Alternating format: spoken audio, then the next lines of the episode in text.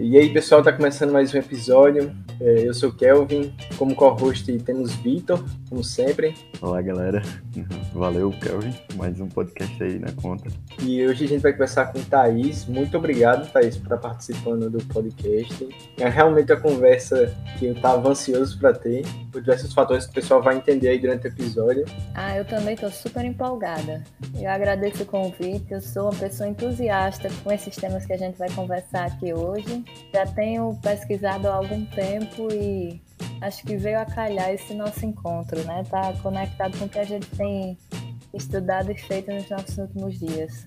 A gente sempre começa perguntando qual o background dos nossos convidados, para a gente entender um pouco mais de onde você veio, o que foi que te motivou a entrar na sua carreira, eh, como foi esse processo de escolha e quais foram os desafios para chegar onde você está atualmente. É, eu sou da área da administração, né? Como seguidora dessa área desde o início da graduação. Fiz o meu mestrado na área e agora estou fazendo doutorado também em administração. Quando eu entrei no curso de graduação, foi um, uma escolha meio que ao acaso. Eu não tinha muita certeza do que é que eu queria fazer. A, acabei entrando na administração e me encontrei muito durante o curso a partir das experiências que a universidade me oferecia. Então, tinha empresa júnior, eu fiz. Tinha monitoria, também fiz. E a partir daí eu fui me conhecendo um pouco melhor, vendo o que é que eu gostava.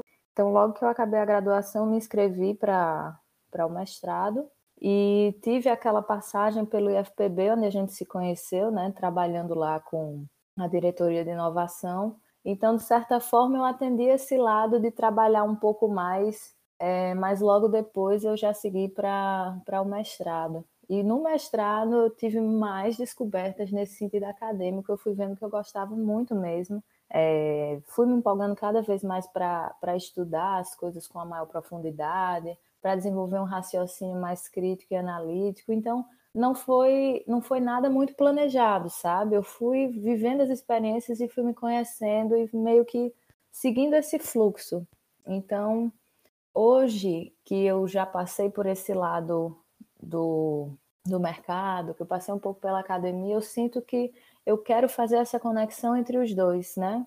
Então, mesmo estando como professora hoje na UFPB, mesmo querendo continuar a, a ministrar disciplinas, a seguir desenvolvendo projetos, pesquisas, artigos, eu também quero muito fazer essa ponte entre o que a gente estuda na universidade, o que a gente pesquisa, o que o mercado tem a oferecer, o que a sociedade precisa.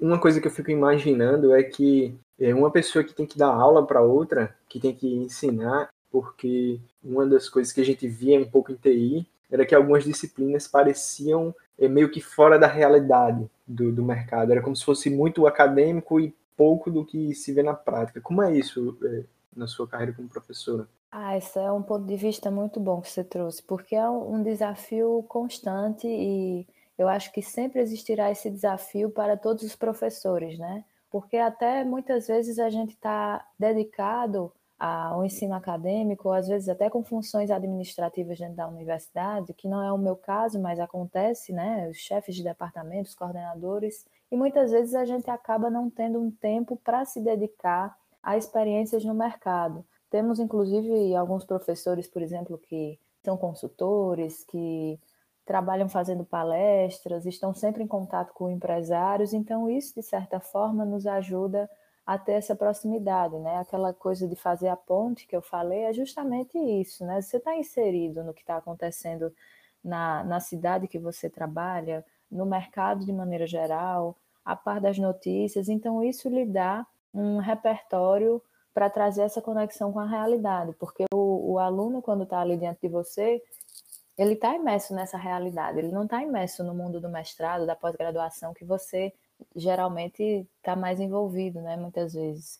Então é importante, e aí isso já tem muito a ver com a prática de, diária dos professores. A gente, mesmo se for o caso da gente não estar sendo consultor, não estar direto no mercado, sempre faz essa abordagem conectada à realidade. Se não for por meio desse caminho de estar no mercado, a gente busca informações, e aí já entra no, do lado que você trouxe do preparo da aula, de estudar, preparar para poder trazer uma aula que não seja somente tipo assim, como a gente muitas vezes tinha, assim, quando era criança, adolescente, né, que você está ali usando um único livro referência, é, copiando alguma coisa que estava no quadro e, e, estudando, sei lá, né, um, um assunto que está ali meio que paralisado, que já é feito há muito tempo. Eu, eu sinto, assim, eu estou falando muito considerando a, a, experiência que eu tenho na UFPB, né? Porque o, o corpo que a gente tem docente lá tem essa, essa pegada muito voltada a, as inovações, ao que está acontecendo, são, são professores bem responsáveis nesse sentido. E aí eu acho que é um ambiente que está dominado por essa, essa lente. Mas podem existir outros lugares que, que às vezes se tornam um pouco um, mais desconectado, eu acho, né, com o que está acontecendo. Talvez até na nossa época de graduação a gente tenha sentido isso, não sei, que algumas disciplinas que a gente pagou estavam aquele conteúdo meio ficando obsoleto, coisas assim, né? Vocês sentem isso? É, eu senti, como eu falei, né, em algumas disciplinas eu senti um pouco disso, e até uma curiosidade de saber do de Vitor também, né, como é que é, era no, no, curso de Biologia, né? É, no, no, lá na Biologia é um curso muito voltado para academia, zero, zero, como é que se diga, aplicação, né, no caso assim, né, de, de, de ciência aplicada, então é, é um curso que você faz pensando já em trilhar mestrado, doutorado, para ser professor universitário. E tenho vários colegas que, que ficam chateados né, com, com isso, né? Tem uns que querem tentar empreender na área da biologia, que é um, que é um ramo um pouquinho complicado, e tem outros que é, tentam é, acabam não gostando tanto dessa parte de, de ser voltado para a academia e e mudam de curso, talvez vão fazer biotecnologia, mudando de área completamente. E, e, mas por ser voltado muito da academia, tem vários professores são bem atualizados, né? Eles participam sempre de congressos, simpósios, e, e isso traz geralmente o conhecimento de ponta, né, para a sala de aula. Mas tem, nem todas as áreas são, são contempladas com, com essa parte do conhecimento, né? Alguns, alguns ficam um pouco presos no, nos livros didáticos, né? Que nem sempre são os mais atuais, mas dá para ter uma noção assim do, do todo. Uma coisa que eu, eu também não, não tem como deixar de fazer essa conexão é de que sua presença nas redes sociais, seu envolvimento com, é, seu contato com o público, é, isso tem um efeito na sua sala de aula? É, isso afeta a sua metodologia de ensino, os conhecimentos que você traz? Como é que é isso? Assim, de onde partiu essa, essa ideia de ter uma presença maior nas redes sociais, também trazendo o que está na academia para o lado de fora, entre aspas? É, eu comecei a usar mais fortemente as redes sociais com esse objetivo de conversar um pouco sobre o que eu estudo, pesquiso e os meus assuntos de interesse agora durante a pandemia. Antes disso, de, de todo esse distanciamento social, essas mudanças, essas coisas que a gente está passando, a, o meu contato com os alunos não era tanto dentro das redes sociais. A gente usava muitas metodologias ativas de ensino, é, mas usávamos mais a plataforma que a UFPB disponibiliza, né, que é o SIGA. Lá a gente consegue fazer fórum, enquete, então, é, no, do ponto de vista remoto, era mais nesse sentido. Mas, ultimamente, eu tenho buscado, como você percebeu, entrar mais nas redes sociais com esse objetivo, né, de trazer um pouco é, esses assuntos que nem sempre estão dentro de disciplinas, mas que estão dentro, por exemplo, da, da tese que eu estou desenvolvendo agora no doutorado. E aí eu pensei, bem, eu tenho esses assuntos que eu gosto muito de falar, né? Eu tô, tenho tratado, estava até falando um pouco com o Vitor antes, que eu tenho tratado muito sobre inovações sociais, empreendedorismo feminino, e tudo isso, esse contexto novo que a gente tem vivenciado, tem me despertado para estudar também cenários futuros. E dá para fazer uma conexão entre todos esses assuntos. Então, por que não falar sobre isso também nas redes sociais e buscar trocar uma ideia com as pessoas que também falam sobre isso nas suas redes sociais, né? E aí a gente vai, como eu retomando aquele raciocínio, fazendo essas pontes. Eu acho que isso nos agrega enquanto pessoa, enquanto profissional, e é uma coisa que dá para a gente levar um retorno quando estiver dentro de sala de aula, quando estiver nessa posição de levar o conhecimento onde quer que, que estejamos, né? Uhum. É, esse, sobre cenários futuros, é, o que seria exatamente assim? Que eu fiquei um pouco curioso.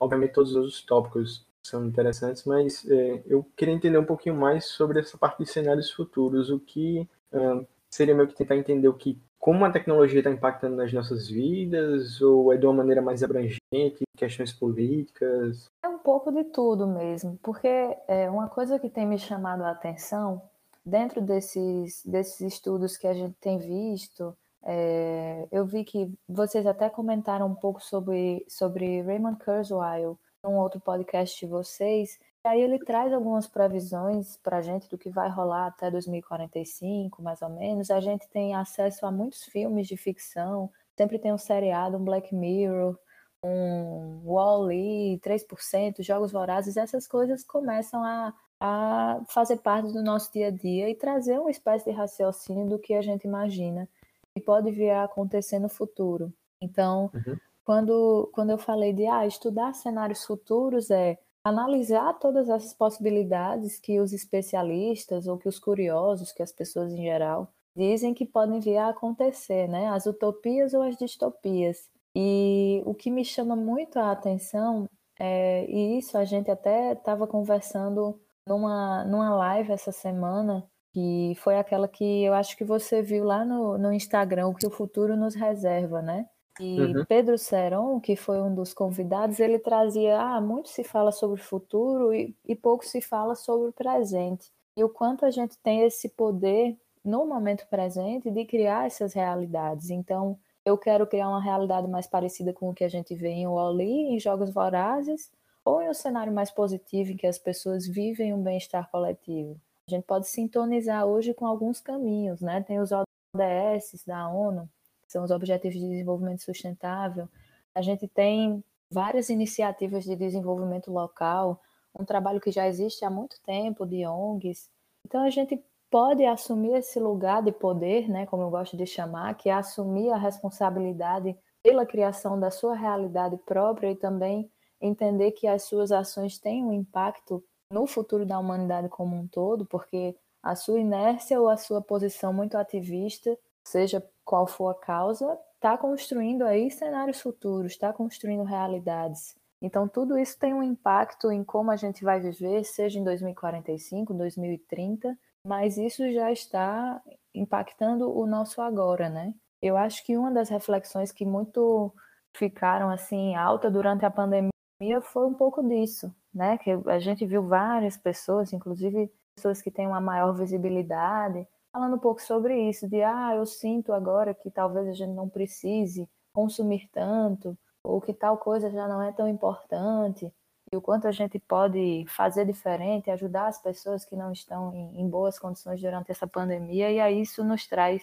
é, reflexões diversas, né? E assim, você fala que cada um pode fazer sua parte, contribuir, mas para você, assim, o quanto disso é, é efetivo para o nosso futuro, né? Porque é, a gente estava conversando com outro, com outro amigo no, no podcast, né? E ele tinha falado, por exemplo, que para é, reduzir o consumo de água, né? Ele disse que se todo mundo do planeta é, deixasse um dia de, de, de, usar água em casa, né? era mais ou menos uns 10% assim que você estava economizando, né? E mostrando que a maioria do, dos gastos com água vem de indústrias, né? Então, você, pelo menos eu, né, fiquei refletindo um pouco sobre isso, né? Que, que poxa, a gente, parece que a gente não tem tanto esse poder. Às vezes, então, isso me lembra muito aquela história de uma andorinha só não faz verão, né?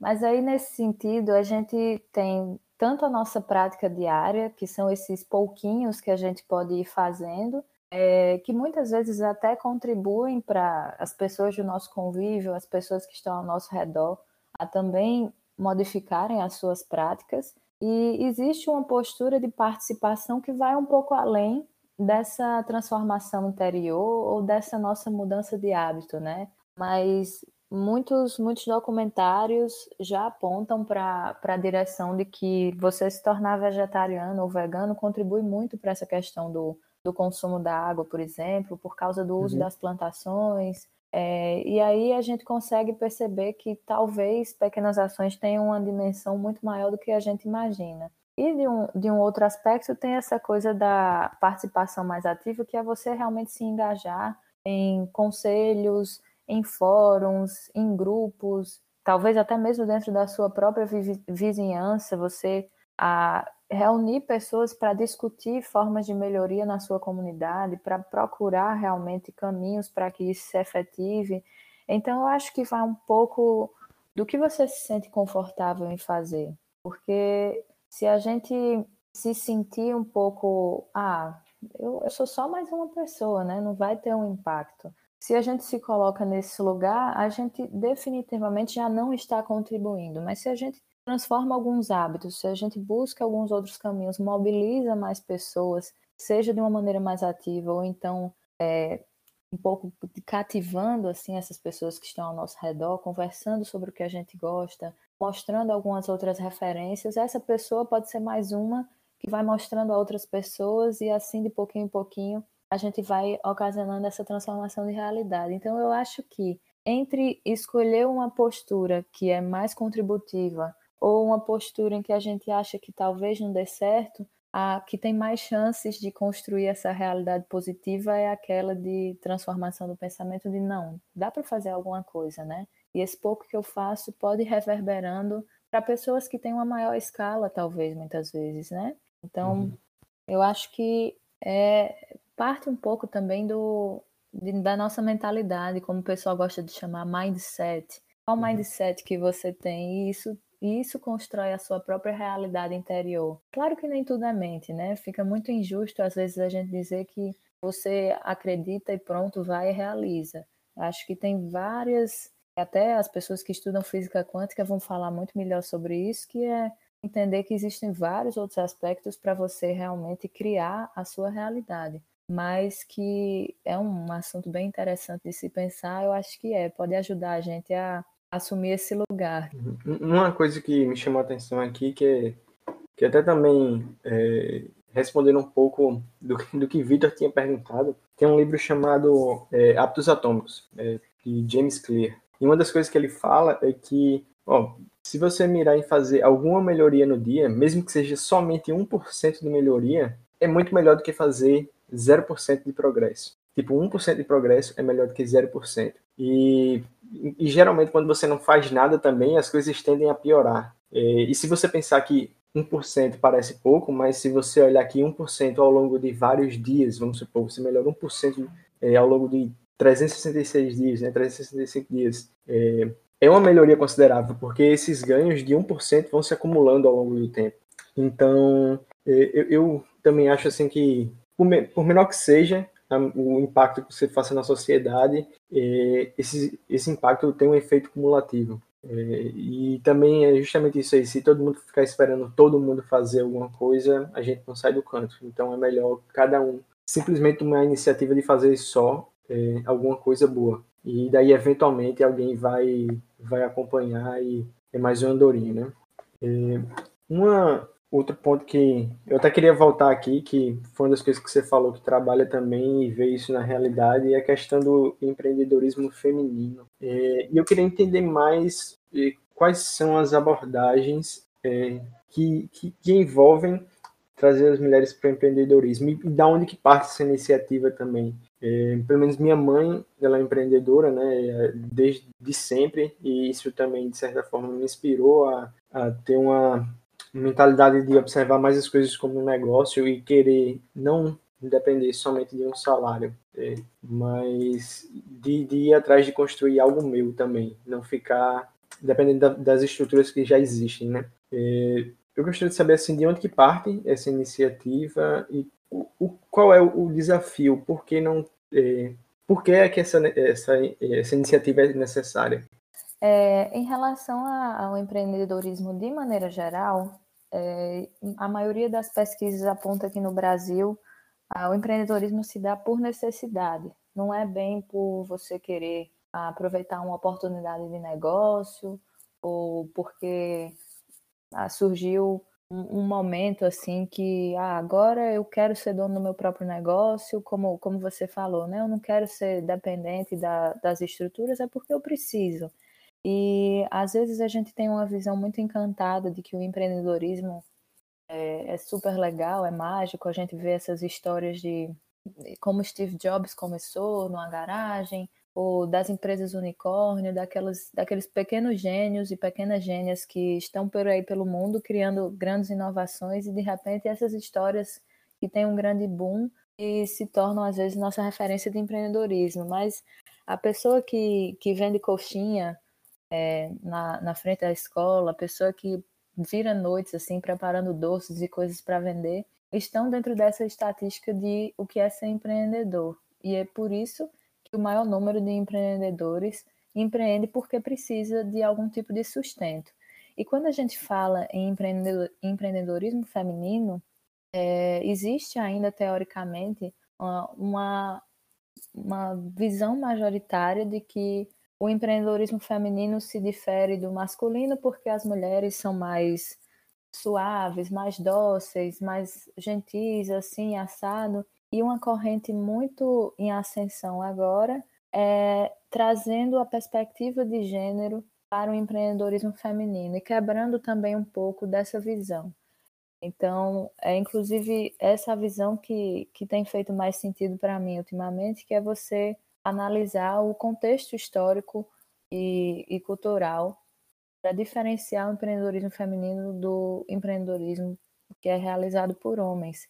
Então, a gente traz toda essa perspectiva do gênero, das desigualdades entre homens e mulheres, é, de todas as limitações e preconceitos que as mulheres sofrem na sociedade para a ótica do empreendedorismo também. Então, existem estudos que mostram uma dificuldade maior de acesso a crédito, é, que as mulheres são percebidas mais como pessoas que empreendem por necessidade, e muitas vezes os homens são colocados em um lugar de ah, eu cheguei até aqui porque eu vi essa oportunidade no mercado e agora estou fazendo sucesso, né? Então, tem um, um pouco desse lado.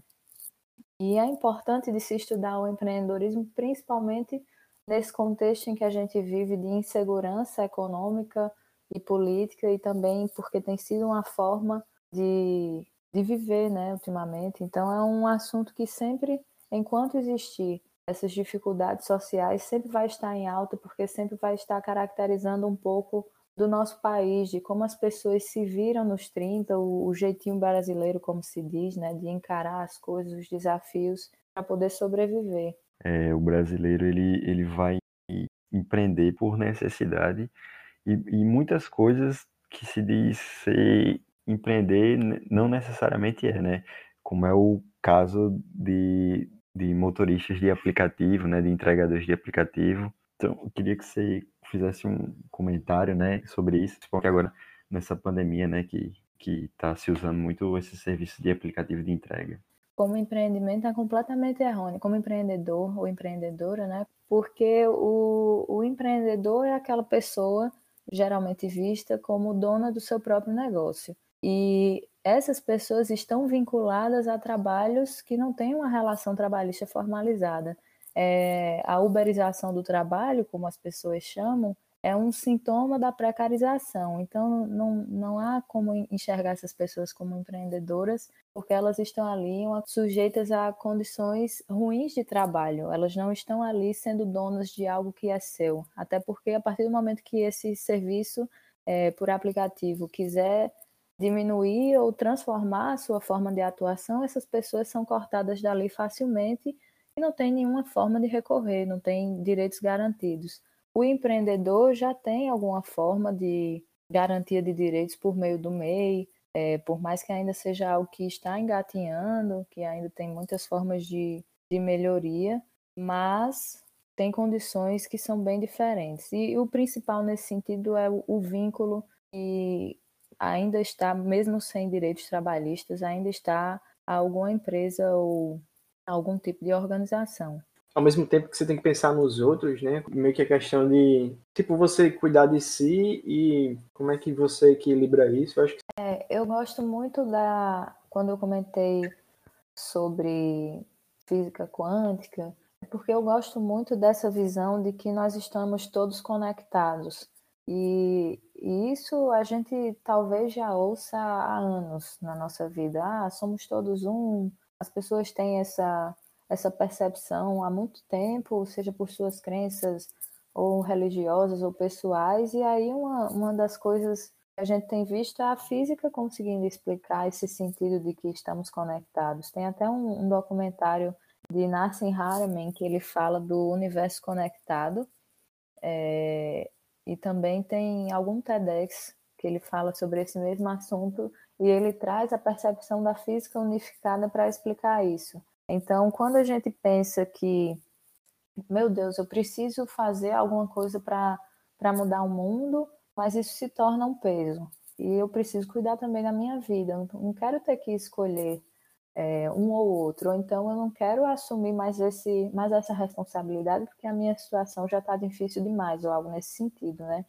Mas eu gosto dessa percepção de que estamos conectados justamente por isso, porque quando a gente é, cria na nossa vida esses meios de encontrar mais autoconhecimento, de maior bem-estar individual, que não seja pautado por ações egoístas ou egocêntricas ou de individualidade, mas muito mais de melhorar a minha vida, considerando que enquanto eu me melhoro, é, eu também melhoro a convivência com as pessoas ao meu redor, eu me torno uma pessoa que é mais gentil, que é mais amorosa, que é mais leve, e isso tem impactos no meu entorno, isso contribui para o todo, já é um caminho possível, né? Então, quando eu penso nessa lógica de contribuir com a humanidade, é, o autoconhecimento que me traz, como eu contei a minha história um pouco no começo, né, que me traz essa percepção de, nossa, eu gosto mesmo de ser professor, eu gosto de criar essa ponte. Isso já faz com que no meu dia a dia eu consiga fazer um pouquinho para melhorar a realidade que está ao meu redor. E isso eu faço porque me traz um, uma satisfação pessoal também. Não é uma coisa forçada, não é o peso que eu estou carregando para contribuir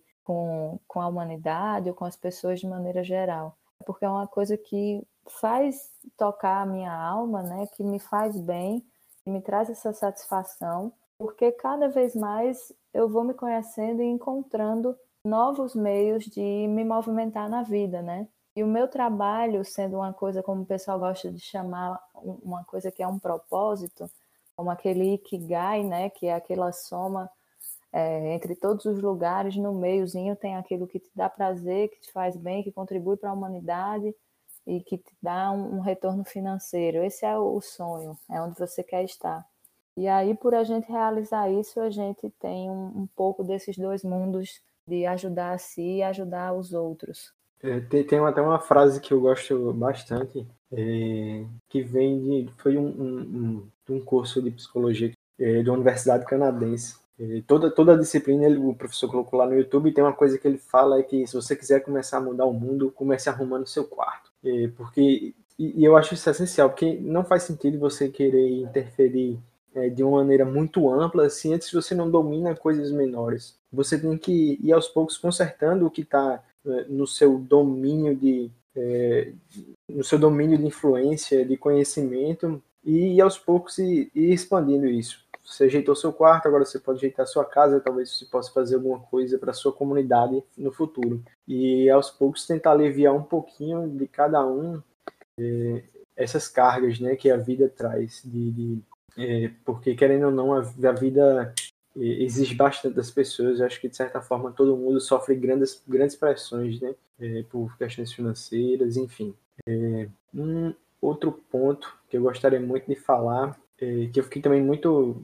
Achei muito bacana o projeto, e volta um pouco também para a questão do empreendedorismo, ou talvez a mentalidade né, financeira para as mulheres Acho que isso não, não, ficou muito legal. Mas outro ponto que eu gostaria de falar é que também me chamou muita atenção nas coisas que, na sua presença na internet, né, na sua presença nas redes sociais, é, foi o Donas do Bolso. E eu fiquei muito curioso para entender mais o, que era esse projeto. Esse projeto surgiu a partir de uma aluna numa disciplina. É, tinha uma atividade de escrever um texto com tema livre e ela escreveu sobre a educação financeira como um caminho para o empoderamento de mulheres. E quando eu li o texto, eu fiquei, ah, não, vamos, vamos levar essa ideia para frente. Ela também é super, super empolgada. É, E a gente foi pensando, ah, vamos escrever um artigo, vamos fazer alguma coisa, até que quando abriu o projeto de extensão, a gente conversou e pensou, não, vamos criar isso como um projeto de extensão, né? E fomos criando a equipe, é, chamando outras mulheres para fazer parte, e a gente desenvolveu essa ideia de criar oficinas teórico-práticas para mulheres em situação de vulnerabilidade social e ajudá-las nesse processo de empoderamento por meio da conscientização financeira. Então, uhum. é um, um, projeto que tem esse raciocínio também de é, um caminhar para dentro de si, porque a pessoa que está em vulnerabilidade social, ela é como. não tem uma renda fixa muitas vezes, ou muitas vezes também depende de programas do governo. É, e esse caso do Donos de Bolso, a gente trabalha com mulheres que já participam de grupos de atividades da, de uma ONG a, em João Pessoa chamada Cunhã Coletivo Feminista. Então, são mulheres que têm atividades de geração de renda, mas não são empreendimentos formalizados. Aliás, apenas um do, do, de todos os grupos, cerca de 10 grupos, é, é formalizado. Os demais são empreendimentos informais. Então, também são pessoas que não têm uma grande renda como, como fonte por meio desses. não têm uma grande fonte de renda por meio dessas atividades. Então, a gente tem que trabalhar com uma, um contexto de, de escassez, um contexto de dificuldades, de pessoas que muitas vezes não, não, não têm o que comer na semana, ou então tem o que comer, mas passa por algumas dificuldades que precisa estar sempre organizando o orçamento, que sobrevive com dívidas. Então, são cenários que são desafiadores de trabalhar. E o raciocínio sempre está nesse sentido de, primeiro, vamos trazer a essa mulher esse lugar de protagonismo, esse lugar de poder, como eu gosto de chamar, de você recuperar a sua força e recuperar esse poder pessoal de dizer assim, não, eu posso sonhar, né? E aí a gente precisa sair desse contexto de problemas para começar a trabalhar com uma realidade mais positiva. E a partir daí, começar a pensar em planos, em como a gente pode se reorganizar financeiramente. Então, o projeto em si, nesse, nessa fase que nós estamos agora, é de diagnóstico de necessidades. Então, a gente está entrevistando as mulheres para conhecer um pouco dos hábitos financeiros, das suas crenças, é, do seu cotidiano em relação às finanças e a partir da análise desses dados, a gente construir as oficinas é, e trazer nesses módulos conteúdos que envolvam tanto essa, esse empoderamento, esse primeiro lugar de eu posso sonhar, eu não, eu não sou uma pessoa incapaz de, de organizar minhas finanças, espera aí, eu consigo, né? Mais ou menos isso. É, e a partir daí a gente desenhar caminhos para que elas consigam realmente ter o dinheiro como uma coisa positiva em sua vida é, e, e, terem um, um hábito, uma, uma percepção de se planejar financeiramente, de se organizar, pelo menos, mesmo com aquele orçamento limitado. As pessoas que estão nessas condições é, de uma escassez muito grande, né? Porque não é, não é uma questão de, ah, eu preciso de um capital inicial para para o meu empreendimento. Não é nem não está nem nesse ponto ainda, né? Está na questão ainda de eu preciso de dinheiro para poder sobreviver e, e ao mesmo tempo é, ascender, né? Dessa, dessa, vamos dizer assim, dessa faixa financeira. Você acha que essas pessoas, pelas condições em que elas vivem, elas acabam colocando metas muito baixas ou tipo não conseguem enxergar que a vida pode ser melhor do que aquilo? Até porque eu imagino que é, quando você está numa situação dessa, deve ser muito difícil principalmente no Brasil, você enxergar a possibilidade de ascensão é, de uma maneira geral, né? De que as coisas podem melhorar bastante. É, às vezes, eu, contato que eu tenho com algumas pessoas, a sensação que me dá é que é, que é como se elas enxergassem assim que a melhor coisa que pode acontecer na vida é sim, elas sobreviverem e não não ascenderem muito mais do que do que aquela posição atualmente. É, esse nosso projeto está no primeiro ano né? A gente uhum. ainda está criando essa estrutura. E dentro dessa criação de estrutura, a gente tem estudado, nivelado conhecimento e trocado experiências com outras pessoas que já trabalham com finanças em contexto de escassez há um bom tempo, por exemplo. A gente ainda não foi a campo, né? O nosso projeto começou a funcionar em plena pandemia. Então, a gente não teve um acesso direto a essas mulheres e o nosso diagnóstico por telefone ainda está em andamento. nesse momento eu não tenho muito como falar de maneira geral o que essas mulheres acreditam, mas dentro do que a gente tem estudado, inclusive tivemos essa semana lá no perfil do Donas do Bolso uma live com Silvio Bianchi, que tem uma história, uma trajetória já bem longa trabalhando com grupos vulneráveis, e o que ele trouxe também vai dentro desse raciocínio de que muitas vezes as pessoas estão nessa situação de, de sentir que não tem nada além daquilo, que você realmente vai sobreviver e que tem que trabalhar com essa realidade, né? Não, não dá tempo ou não tem motivação suficiente porque você está tá num contexto tão difícil que essa é a única mensagem que você consegue processar e enxergar. E é por isso que a primeira mensagem que a gente tem que trazer nessas oficinas é trazer as pessoas a esse lugar de, do, do positivo,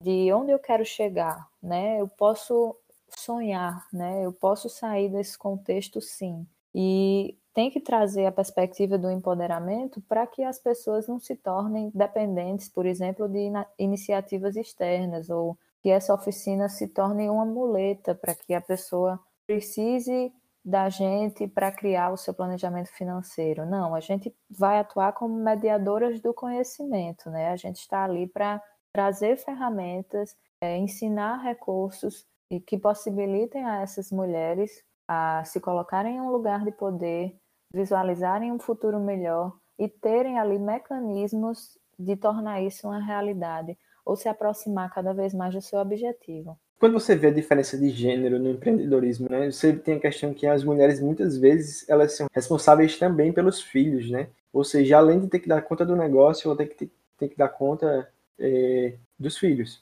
É, e muitas vezes, quando você vê um empreendedor homem, ele praticamente deixa isso é, para a esposa, ou, ou, enfim, ele meio que se abstém dessa responsabilidade e pode focar exclusivamente no negócio, o que também já muda a realidade é, dessa questão do empreendedorismo feminino, né? Por, por isso aí existe algum processo também de conscientizar é, de que deve existir uma divisão justa das, dessas responsabilidades, é, de que até mesmo também do, do homem ou parceiro dela, não sei se chega a ter esse ou pretende ter esse envolvimento no projeto. Se já foi imaginado que isso pode ocorrer, de que ele pode não querer o protagonismo da mulher nesse, nesse aspecto. Existe algum problema? Uma barreira, né? Uma barreira, talvez. Sim, isso pode existir, né? Inclusive, está dentro dessa de toda essa estrutura que a gente comenta de desigualdade de gênero, é, do homem muitas vezes se colocar nessa posição de, de ser o provedor ou por seu machismo,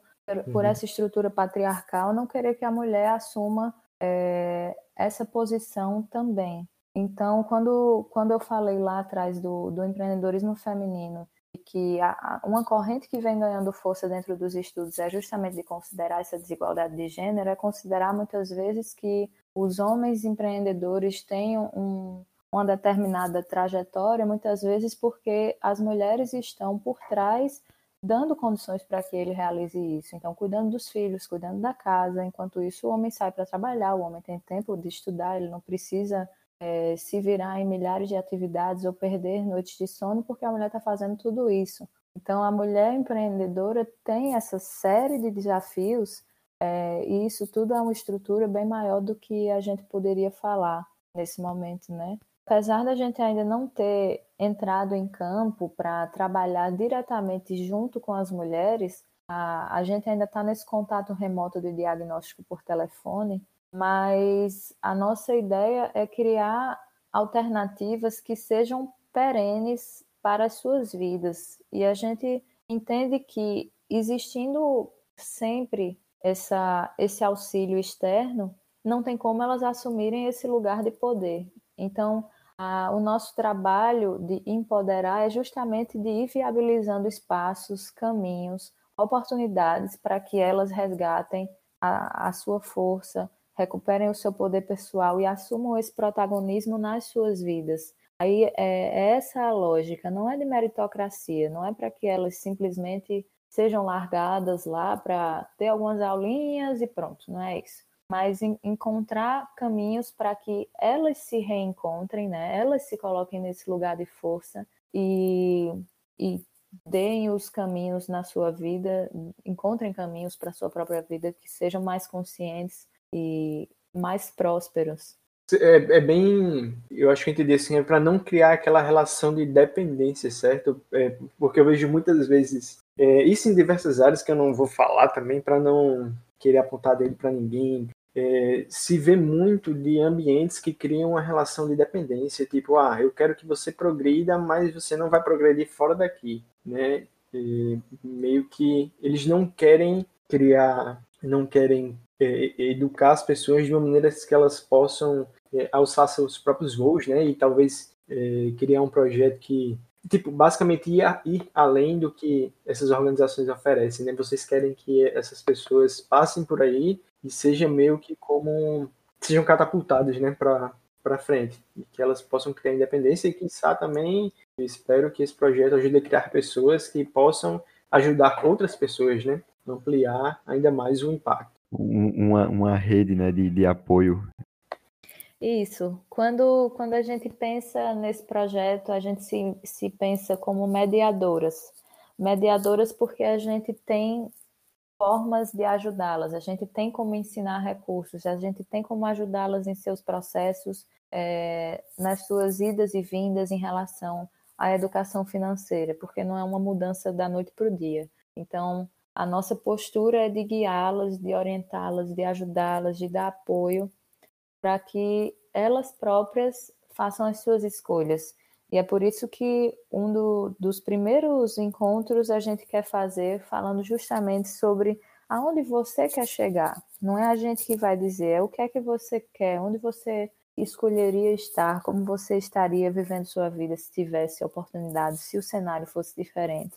Então vamos focar nisso e trabalhar essa trajetória financeira ajustando alguns comportamentos, indicando alguns caminhos que podem lhe ajudar a chegar lá. E aí a pessoa traça toda essa jornada é, andando com as suas próprias pernas. Né? É muito mais nesse sentido. É realmente pensar a educação financeira como uma forma de empoderar. Uhum. Eu acho que é, é, talvez, né? Isso aqui é um negócio que eu pensei agora aqui. Eu posso estar falando besteira, mas é, em partes eu, eu acredito nisso. Assim, eu acho que quando você dá poder a uma pessoa, é, ela tem condições de criar uma narrativa muito mais grandiosa para sua vida, de imaginar que o futuro dela pode ser muito mais do que é atualmente e que ela, enfim, pode mais do que sobreviver. Ela pode realmente viver e determinar como é que vai ser o futuro dela e, se ela quiser vontade, até impactar na vida de outras pessoas de maneira positiva. É, um, um outro ponto que eu queria perguntar, é, que a gente já está passando um pouquinho de uma hora aí, eu acho que é uma dúvida que eu queria fazer desde o início era a questão de qual o conselho que você pode dar para quem está numa situação de escassez extrema, assim, qual eu sei que o projeto ainda está em, em, estágios iniciais, mas na sua opinião, assim, qual seria o primeiro passo para uma pessoa que está numa situação muito, muito ruim? É uma pessoa que está em uma situação de extrema vulnerabilidade muitas vezes não consegue sair desse lugar sozinha. Inclusive, às vezes a gente ouve aquela frase: "dar o peixe ou ensinar a pescar", o que é que é melhor, né? Mas alguém não consegue aprender a pescar se antes ela não tem o peixe.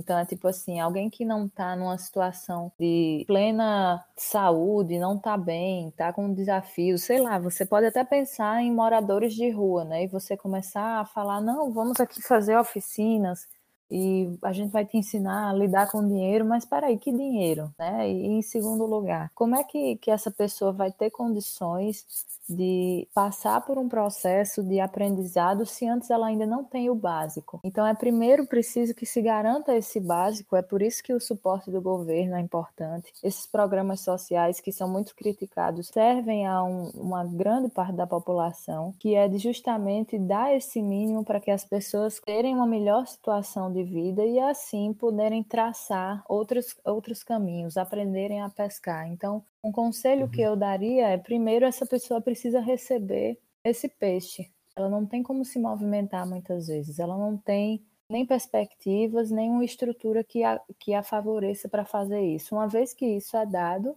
aí sim a gente pode pensar em, em outras ferramentas para que ela realmente torne essa realidade de vulnerabilidade algo cada vez mais distante da sua vivência, mas é um processo que precisa realmente de de muitas ferramentas, de muitas ajudas, de suporte de, de, da esfera pública e de outros meios também, como eu falei anteriormente, o suporte das ONGs, né, que também tem trabalhos muito voltados, tem muitas ONGs que trabalham com a vulnerabilidade social.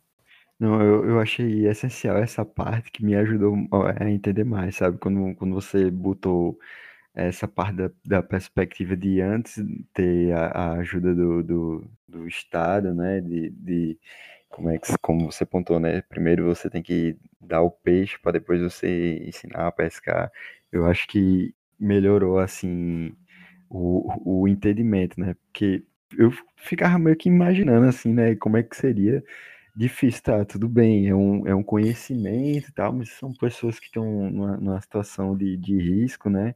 Ah, mas aí quando você botou essa perspectiva, né? Que não, a gente faz isso, mas primeiro tem que ter essa base, aí que coordenou uh, uh, o, o meu pensamento. Uma coisa que eu gostaria de compartilhar, que é até da minha jornada pessoal mesmo. Basicamente, nos últimos três anos, eu percebi o seguinte: para começar qualquer coisa, eu tenho que conseguir pensar claramente. Ou seja, que no meu caso, era dormir e tal. É, e eu imagino que às vezes falta é justamente isso do pessoal entender de que como é que uma pessoa que mal consegue pagar as contas, é, provavelmente a, a situação é tão crítica que você não quer olhar de frente para ela porque é simplesmente desesperador. Eu acho que o que acontece assim muito é que o pessoal falha em ter essa empatia e enxergar de que a situação é tão difícil é, de que a pessoa não, não vai conseguir pensar claramente se você disser a ela exatamente como ela vai fazer aquilo, mesmo que você diga exatamente, ó, é assim que você pesca. Você bota a isca lá, jogou, só aguardar agora. É, é realmente isso de que você tem que primeiro oferecer o básico, a possibilidade da pessoa pelo menos ficar em pé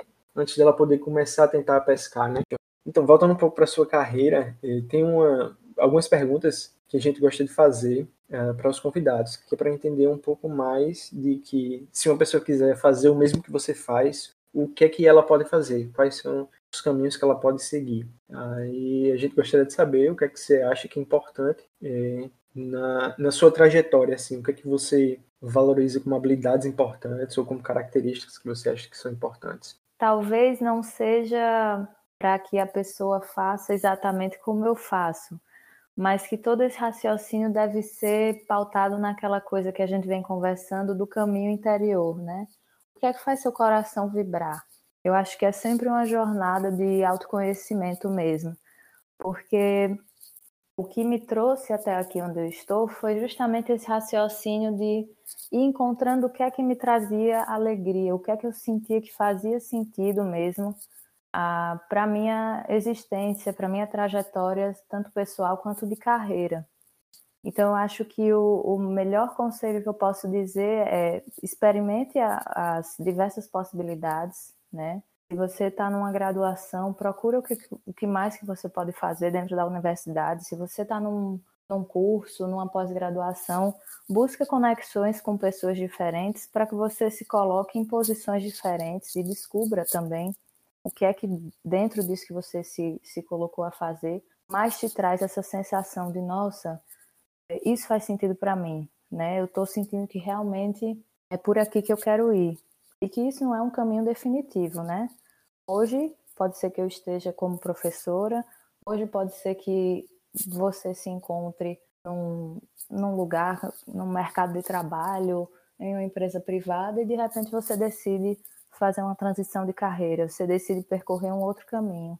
E tudo isso você tem como guia o seu coração, o que faz sua, sua alma vibrar. Então, eu acho que esse, essa jornada interior de busca, de curiosidade e de se lançar nas diferentes experiências é que vão trazer um melhor parâmetro de por onde eu devo seguir.